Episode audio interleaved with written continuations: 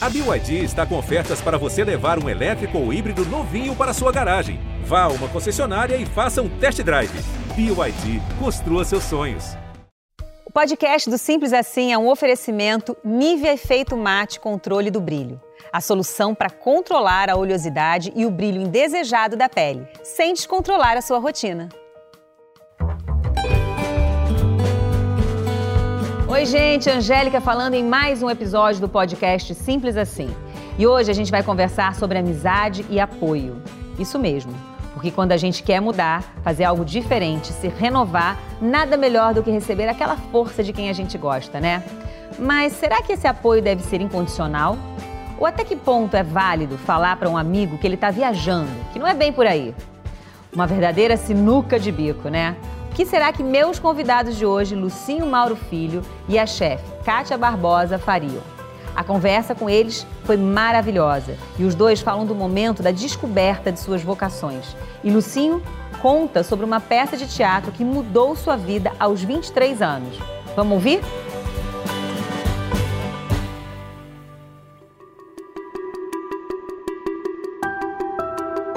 E falando em vocação, então, com Kátia Barbosa e Lucinho Mauro, Vocação. Vocês têm vocação pro que vocês fazem, né? Sim. Espero. As pessoas dizem. Houveram, houveram boatos. Mas vocês sempre souberam? Olha, eu, eu sempre tive vontade de ter um bar. Não necessariamente ser cozinheira. Sim. E quando eu fui parar no bar e que eu precisei ir para a cozinha, e, e as pessoas gostavam do que eu fazia, eu comecei a acreditar que eu, que eu podia. Que era seu lance mesmo. Que era o meu lance. Aí eu comecei a estudar, estudar, estudar. E falei, nossa, passou um ano e ainda Sim. tava as pessoas curtindo, os clientes chegando, chegando, a fila crescendo no restaurante. Falei, gente, não é que eu sou boa nisso? essa é a minha vocação. E você, Lucinho? Você também é uma coisa de que vem, né? É, pai, filho casa, e, é. e, os seus filhos, sei lá. Não sei É, se é assim, mas é. você acha que é? Eu acho, eu acho. Porque, primeiro, que é muito sedutor, né? Porque, no, no, no caso do papai, né? Eu, tenho, eu tinha dentro de casa, por ser uma família muito alegre, de muita festa. Então, não só tinha meu pai, mas os amigos do meu pai que, que vinham visitar a casa. Então, Agildo Ribeiro, Uhum. Paulo Silvino, sabe? Então, assim, é, eu via aquelas pessoas conversando, eu falava, cara, eu quero ser isso aí. Eu quero ser feliz que nem essa gente, né? Que é uma massa. gente muito feliz. Depois a gente começa a entender a dureza da profissão e a labuta da profissão. Sim, Mas claro. o prazer deles, né, de, de ser artista era um negócio assim tão latente Claro. que aquilo me seduziu desde sempre, desde criança. Agora, ao mesmo tempo, eu tive uma coisa na minha vida de ser sempre muito curioso. E assim, o meu pai sempre deixou muito claro que se eu quisesse seguir aquela profissão, né, que não era fácil e que se eu pudesse aprender alguma coisa alternativa, que seria muito importante Ah. para mim, porque é, é uma profissão de altos e baixos, né? Uhum. Uma profissão que, que nunca tem assim uma, uma coisa garantida. E você seguiu esse conselho? E eu segui esse conselho, então eu sei fazer um pouco de tudo. A minha vocação artística, ela, ela desde muito cedo, ela estava ali é, presente, mas eu levei a sério o que meu pai falou e, e aprendi a fazer um monte de outras coisas para não ficar só nessa, né? De acreditar no sonho, Sim. acreditar no sonho. e Agora, apoiar, assim, a- a- a- as- apoiar os amigos, os familiares nas suas decisões é muito importante. Vocês apoiam, quer dizer, os seus filhos, você apoia quando eles falam, ah, quero fazer aquilo, você apoia a sua família. Os amigos e família, o pessoal mais próximo, assim, que chega, ah, quero isso, quero aquilo, como a gente falou que fez aqui no sketch, né? Eu vou fazer isso. Como é que é esse apoio? É, é falando a real ou é vamos lá, vou junto, se der problema, tudo bem? É, a minha filha mais nova, ela, ela estuda para ser atriz, ela quer ser atriz. E, e quando ela. Eu sou, eu sou a pessoa que apoia, mas fala assim: então vai estudar. É isso que você quer? Vai estudar. Vai entender, você precisa entender que não é só eu quero ser atriz porque eu sou bonitinha, porque eu sou Pelo engraçada. que esses- é, é, não, você então vai estudar. E depois de um tempo, você vê que você está realmente levando isso a sério, quer mesmo Uhum. isso, eu acho que. Aí eu, aí eu, Bom, independente de qualquer coisa, eu estou do seu lado. Mas Sim. se você quer ser uma atriz, se você quer ser um advogado, se você quer ser um cozinheiro, vai entender como aquilo funciona de fato. E eu, e eu ouvi o conselho que você falou do seu pai, é uma coisa bem parecida. Eu, eu- eu disse para ela, vai estudar outras coisas dentro desse mercado que você quer tanto. Você quer ser atriz? É bom você aprender a ser diretora, é bom você Sim. aprender... né? Conhecer o em volta, né? tudo em volta, Sim, né? sim, então sim. eu acho que eu, eu sou apoiadora, mas que, que, é, não, não vai ser como Dan, ah, eu larguei tudo. Não, por favor, vai estudar pelo menos. Você assim também, Lucinho, com, Também. seu- com seus filhos, apoio e tal, mas dou uns conselhos e. Também, porque eu, eu, eu, eu- eu segui o que deu certo, né? Uhum. Porque o meu pai ele foi muito rígido nesse sentido. Então ele era diretor aqui na Globo, mas ele raramente me deixava vir visitar. Ele não queria que eu criasse um glamour e que por causa daquele glamour eu não enxergasse a dureza da profissão, ficasse só vendo as coisas boas. E não enxergar, de repente, a sua verdadeira vocação, né? Exatamente. Então, assim, ele falava assim: você quer ser artista? Então, beleza. Um belo dia nós vamos nos encontrar no estúdio. E foi o que aconteceu. Ah, um belo dia, eu encontrei com ele no estúdio do Zorra. E ele falou assim: vem cá, vem cá, que eu quero te apresentar o Sherman. Aí eu falei: não, pai, eu, eu, eu, eu, tô aqui hoje pra gravar. Eu vou, vou gravar com, com a Gilda. Ai, aí o olho dele encheu de lágrimas, porque aquilo que ele falou lá vinte e tantos anos atrás Estava se concretizou. Cara. Eu fui lá, fui estudar, fui fazer o que ele falou. Vai estudar, vai conhecer os seus mestres, vai, sabe, descobrir o ao redor da sua profissão, que não existe só a profissão do artista, do ator, que às vezes a pessoa quer ser ator, quer ser ator, quer ser ator, e aí ela não presta atenção nesse entorno, Sim. né? Que você pode ser produtor, que você pode ser trabalhar com caracterização, com visagismo, Sim. com tanta coisa dentro da profissão. Então, quando eu, eu me tornei ator, eu era um ator que sabia me maquiar, um ator que sabia me vestir. Então, Uhum. agora na pandemia, eu sei me vestir bonitinho, sem precisar dos Ah lá, tá vendo? Sabe de Mesmo tudo. morrendo de Ah. saudade dos meus camareiros. Ah, meus gente, maquiadores. maquiadores e etc. Eu sei como é. Tem essa história da grande família, que é uma história muito interessante, porque o personagem do Tuco é um personagem muito real. Ele existe nos quatro cantos do Brasil. E quando eu comecei a interpretar o Tuco, eu era apresentado para as pessoas na rua. Olha aqui, eu sou. Alguns falavam, eu sou o Tuco.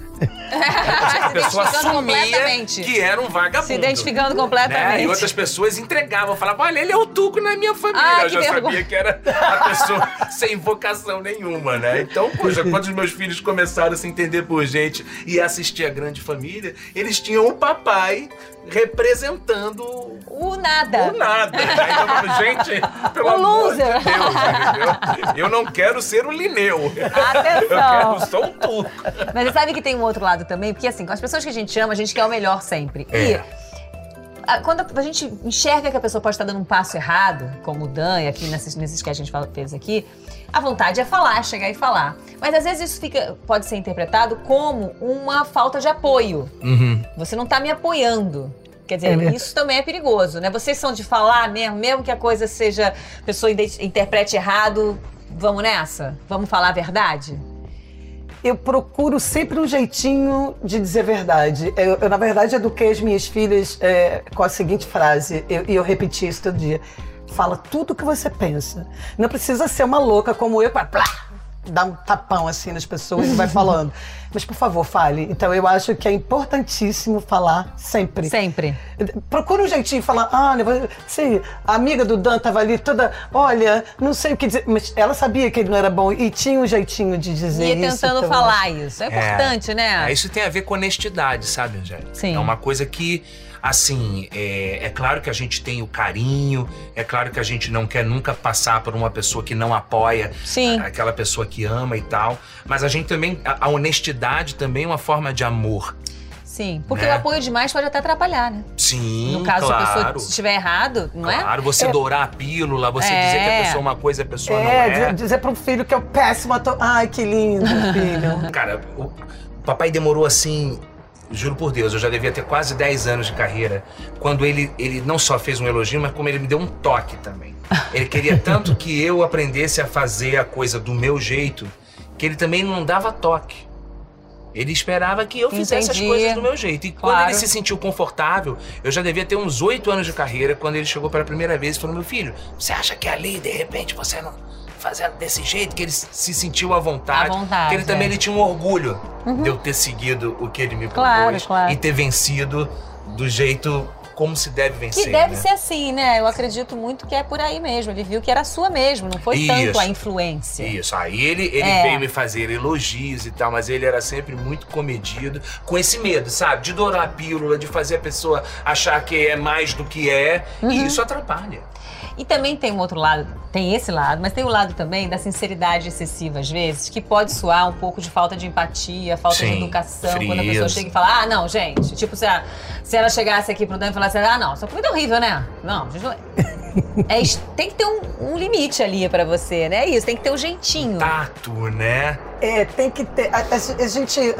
Eu, eu, por exemplo, da minha experiência no programa, por exemplo, é uma coisa que eu já recusei outras vezes de fazer esse tipo de trabalho. Eu, eu sempre achava que criticar ou analisar o trabalho do outro é muito complicado. Muito difícil, é. Porque. é, e, e eu tenho esse instinto maternal que meu marido diz que é excessivo, absurdo. eu vivo adotando filhos pelo mundo.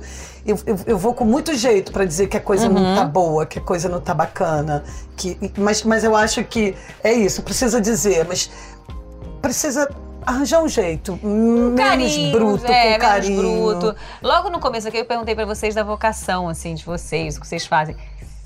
Teve um momento, assim, um, um ponto que vocês perceberam, essa é a minha vocação? Assim, alguma, alguma coisa que aconteceu na vida que vocês, não, isso aqui realmente é o que eu... Apesar de você ter estudado outras coisas, você é, você falou que, né, gostava... Mas teve alguma coisa que marcou como, é, isso é, é a minha vocação mesmo, não tem jeito? Ou, ou até agora a gente não sabe? Olha, eu, eu, eu, eu costumo dizer que, bom, eu comecei na gastronomia pela mais absoluta necessidade. Eu fui para Aham. lá e como eu sou muito obstinada e, e- e muito estudiosa, quando eu entendi que eu tinha aquilo ali como ferramenta de sobrevivência, para ganhar dinheiro, eu comecei a me dedicar muito e sou muito dedicada ao meu trabalho. Mas faz bem pouco tempo que um, um grande chefe hum, falou claramente que eu era. O, pai do Claude uma vez beijou as minhas mãos e falou: Esse dia eu chorei muito. E ele falou que Allah protegeria minhas mãos e que eu tinha um talento incrível. Isso realmente, mesmo com Pierre Trogro dizendo para mim que eu tinha talento, eu não acreditava.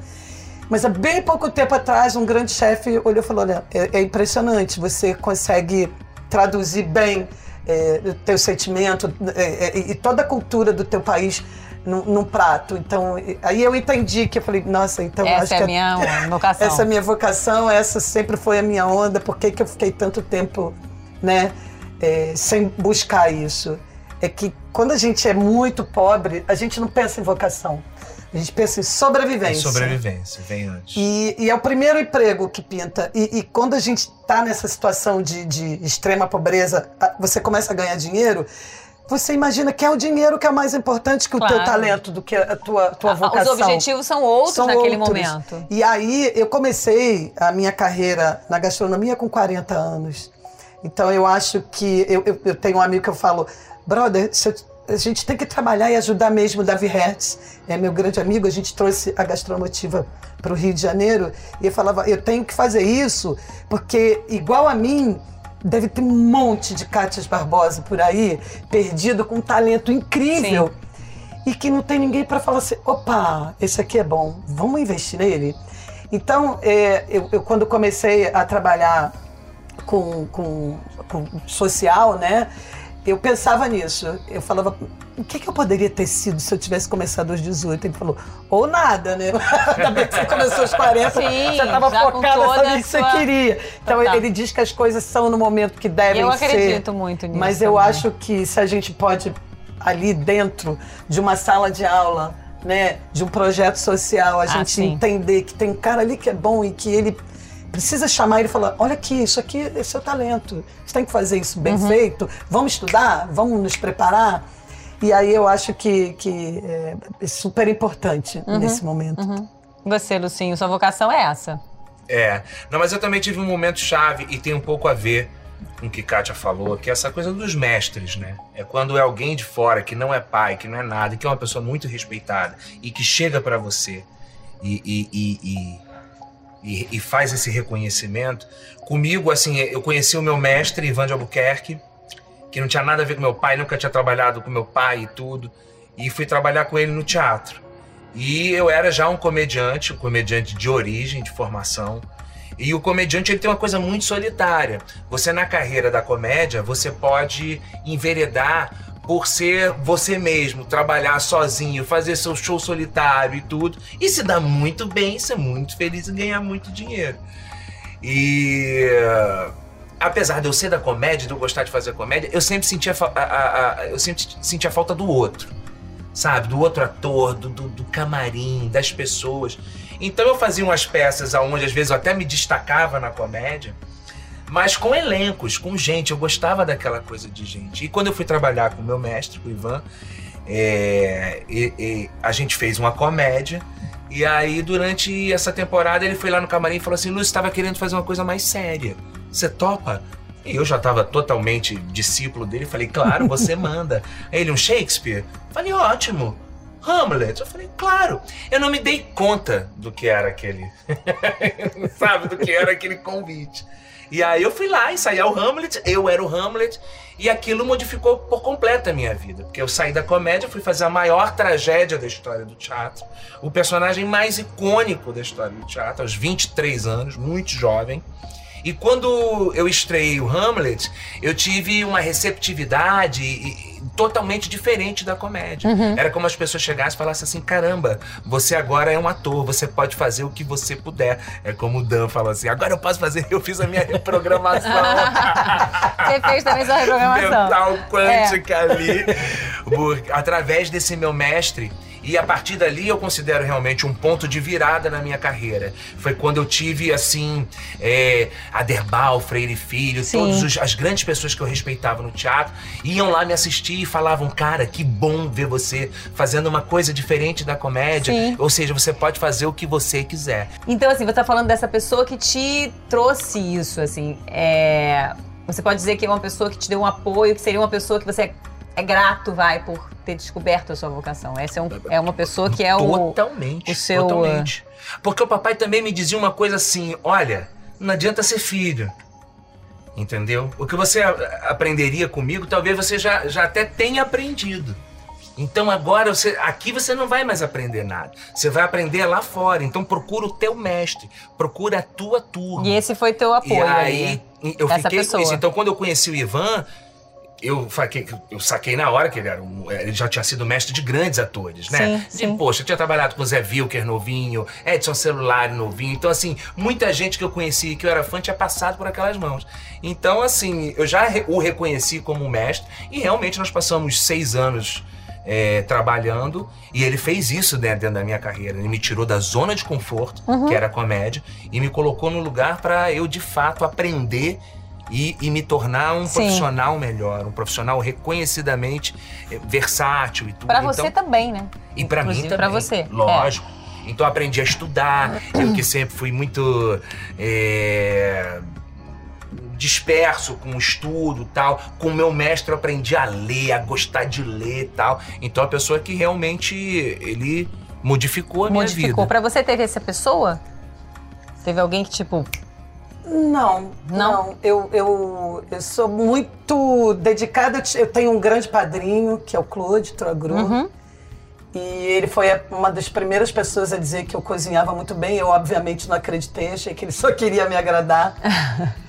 é, mas, assim, eu fui me inspirando em, vários, em várias pessoas, fui me inspirando com a comida brasileira, estudando sempre sozinha. Porque, eu, assim, eu sou. Eu, eu, eu sempre fui uma pessoa que corria atrás sozinha. Sim. Sempre só. Então, assim, eu, eu tenho hoje milhares de amigos que me ajudam muito. O filho do Clóvis Agro é o meu filho e, e, assim, é com ele. Eu fico até meio emocionada mesmo, porque no começo, quando eu, eu, eu não tinha a menor noção do que eu estava fazendo, eu ligava e falava, Tomás, como é que faz um creme inglês, por exemplo? Ele falava, peraí, mãe, ó, você faz assim, tá na cozinha? Tô. Tá sozinha? Tô. Então, você vai pegar isso, isso. Então eu tenho, eu, eu tive, eu tenho uma rede de amigos uma muito, rede de apoio. De apoio. Muito legais que foram uhum. me ajudando muito e, e, e, e, me ensinando bastante. Que o bom. Tomás está nessa classificação, assim, o Claude sempre muito ocupado. Eu evitava de incomodá-lo, mas o Tomás sempre. Então eu tenho, graças a Deus, muito bons amigos na gastronomia. Que bom. Gente, agora a gente tá falando de vocação, profissão, mas dá, vocês acham que dá para ser feliz fazendo o que se gosta sem um retorno financeiro? Porque a gente tá falando muito de vocação, do talento e tal. Dá para ser feliz e por quanto tempo? Olha. Eu acho, eu acho Pausa que não. dramática. Eu acho que não. Acho que Difícil, eu, né? Eu acho difícil. Acho que você pode, durante um tempo, ficar feliz, porque o fazer envolve também uma felicidade. Com certeza. Mas tem uma questão que é o retorno, né? É aonde você quer chegar. Uhum. Então, se você começa a não chegar naquele lugar que você imaginou que você chegaria, virá em algum momento o recibo da frustração, Total. né? Então, é, não basta só. Senão, também, é- é, o mundo seria muito feliz. Né? Não que estaríamos é- aqui fazendo este programa, não é? É uma- é sobre este assunto. Não precisaria. É uma balança, né? É uma balança. Obviamente que, que, que eh, a felicidade é muito importante, né? A felicidade com aquilo que você se propõe a fazer.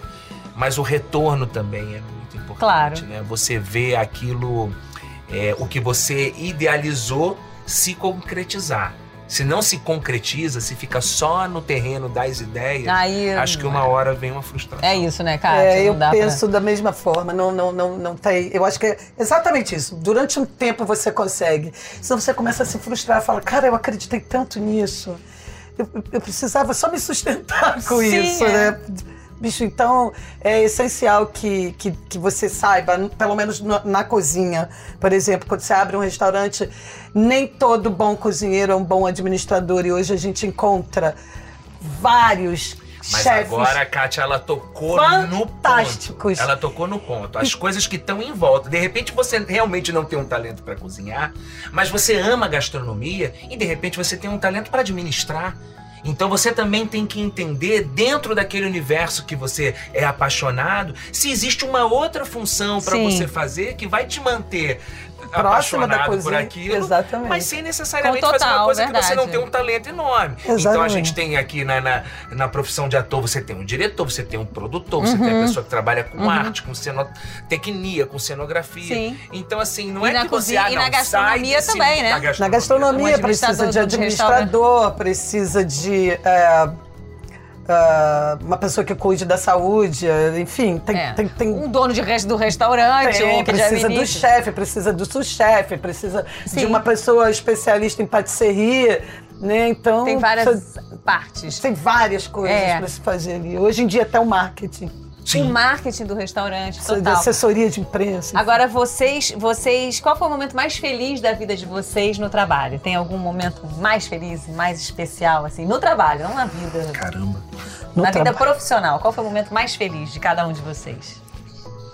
Nossa, eu fui convidada para um, um evento muito importante da gastronomia que acontece só de dois em dois anos. E quando eu me vi naquele lugar, eh, fui para Dinamarca falar da minha profissão, da minha carreira, da minha vida. E esse dia eu fiquei muito impressionada, porque eu não falo inglês, né? E eu tive que fazer toda a minha palestra, eu tinha 40 minutos, não, meia hora para falar, para dar meu recado. E eu perdi 15 minutos dessa meia hora super importante para uma pessoa traduzir tudo que eu estava falando. E eu consegui dar esse recado em 15 minutos. E era uma lona de circo, chama Mad Food Camp. É um, é um, é um congresso maravilhoso. E eles apagam todas as luzes e você não ouve um lápis cair no chão. É um silêncio absurdo. E quando eu acabei de falar, as pessoas se levantaram e aplaudiam e vinham, e vinham umas pessoas chorando, me abraçar, dizendo o Máximo Botura nesse dia me abraçar e falava bravo, bravo, bravíssimo. Eu falei, não tô acreditando. O número um do mundo me abraçando. E emocionado. Eu- E eu, eu não sabia se eu ria, se eu chorava, se eu estava sonhando, enfim. Então, esse, esse- acho que foi Sem um ponto dúvida. alto é, da minha carreira, de estar ali no meio de tanta gente bacana, tanta gente talentosa. Eu fiquei realmente impressionada nesse dia. Eu, Que eu acho que eu vou Quando eu estiver morrendo, fechando o caixão, eu falo, peraí. Deixa eu lembrar uma história aqui pra Mad Food." vocês. Máximo, querido! Beijão! que lindo isso, que lindo. E Foi você, tem algum especial? Cara, algum momento tem, marcante? tem, você tem, tem, vários, mas tem. um mais assim Eu marcante acho pra que você. um, um momento muito marcante foi quando eu estreiei a peça com o papai. Porque nós nunca tínhamos trabalhado juntos no teatro, né? O papai já estava com 80 anos, ele já estava fora do- do- dos palcos há uns 15 anos. Então ele já não tinha mais muita esperança de, por exemplo, fazer uma peça de teatro, que dirá fazer uma peça de teatro com os filhos. E a peça surgiu porque ele, ele foi, foi fazer um exame e eu aproveitei e falei, cara, aproveita que ele tá aí no hospital e faz um check-up no velho, que ele vai fazer 80 anos e nunca fez um check-up. Então fizeram um check-up nele, mas sem avisar pra ele. E aí descobriram uma bolha ar no coração dele e falaram: olha, o senhor tem que ficar aqui 24 horas pra diminuir essa bolha. Ele ficou muito bravo. E a mulher ligou e falou assim: olha, você inventou o negócio de check-up, agora ele tem que ficar aqui 24 horas e ele não quer. Então você vem aqui pro hospital pra convencer seu pai. E quando eu cheguei lá no hospital, ele tava muito bravo e ele olhou pra mim e falou assim: vem cá, ainda falta alguma coisa? Ou se eu quiser, eu posso morrer hoje. E quando ele me falou aquilo, aquilo foi muito brabo, né? Um, um Lúcio É, tipo, olhando no decidir. do teu olho e te perguntando. E eu não tinha resposta. Eu, me toquei ali que, assim, é, qualquer filho que tem um pai de 80 anos deve começar a se preparar, né? Para o caminho É, a natural finitude da da vida. vida, né? E eu vi ali que eu não estava preparado. E a única coisa que eu podia dizer para ele era uma, era uma mentira. Eu falei assim, pai, olha, o negócio é o seguinte. Por mim, tá tudo certo. Só que a gente ainda não fez uma peça de teatro junto. Então, eu mandei fazer esse check-up porque eu queria saber se você estava bom para eu poder te botar no palco pra gente realizar esse nosso sonho. Então, depois do dia da estreia, você pode morrer. Você pode entrar na frente do, do ônibus, tudo, a gente já resolveu. Agora, até o dia da estreia, eu queria que você tivesse bom Cara, pra gente é poder fazer rápido. essa peça. Aí, virou, aí o olhinho dele brilhou e falou: então tá bom, Simão, eu vou ficar aqui essa noite. E aí fui lá, minha, minha mulher Aí falou: você falou, "Vamos escrever convenceu? Como é que você convenceu ele? Eu falei, ah, disse que eu tava escrevendo uma peça pra gente fazer. Aí ela, que peça? Eu falei, eu lá sei que peça.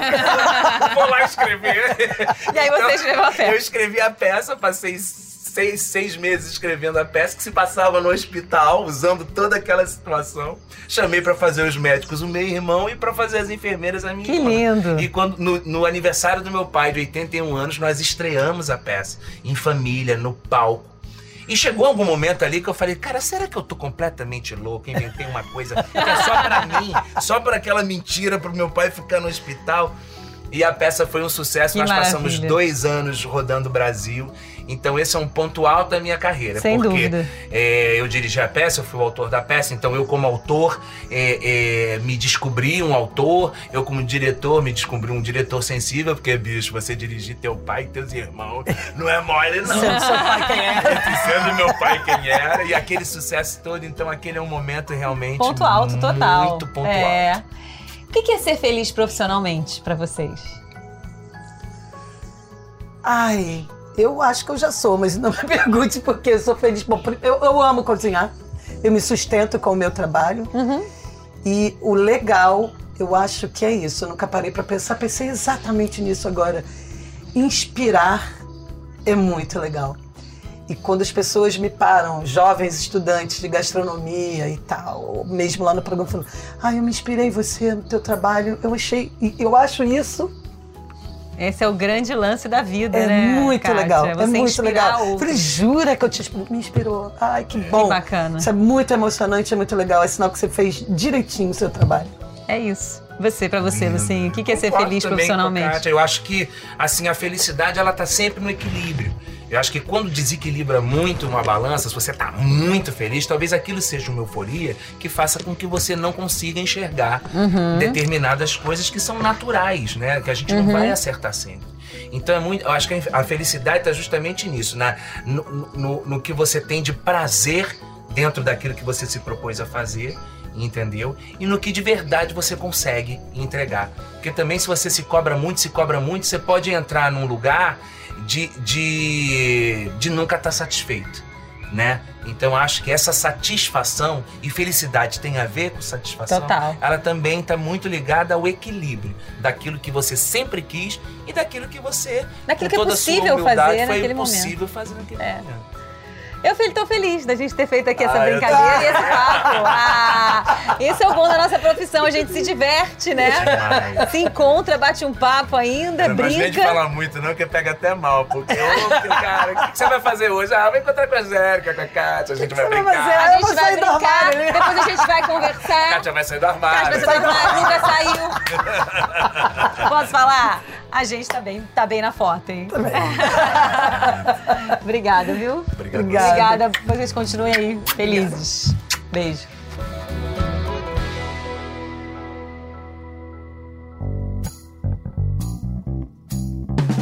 E aí, gostaram do programa? Lembrando que o podcast do Simples Assim pode ser ouvido no G-Show ou no seu tocador de podcasts preferido. Então, segue a gente para saber em primeira mão toda vez que um episódio novo for publicado. E também para baixar o podcast e ouvir quando e onde quiser. Até lá!